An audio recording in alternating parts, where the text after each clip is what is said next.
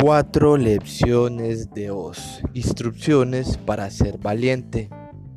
Para ser valiente hay que estar dispuesto a rasparse las rodillas, le dijo Juan David al león. Y saber que es mejor ese dolor al haber enfrentado el miedo que el de salir corriendo. Para ser valiente hay que pensar que el miedo durará poco o mucho, pero se acaba le dijo María Clara al león, y que al llegar a la cima de la montaña habrá valido la pena cada roca sobre la que te enfocaste en la subida.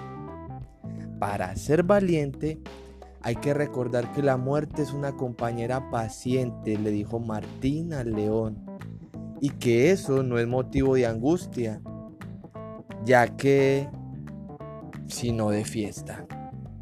Para ser valiente, hay que sincronizar el corazón con el corazón del mundo, le dijo Estefanía al león, como si se tratara de un baile y seguir los latidos que indican si hay que saltar o quedarse.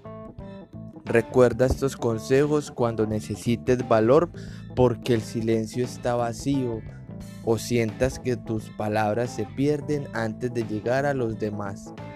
Te dirá el león en su reino, recuérdalos, porque me lo regalaron las personas más valientes que conozco. Valentía, sustancia que nos calienta el alma y nos permite ser refugio para los demás. Ejemplo, cuando llueve me lleno de valentía, me dijo el acontista mientras dibujaba una de sus baldosas.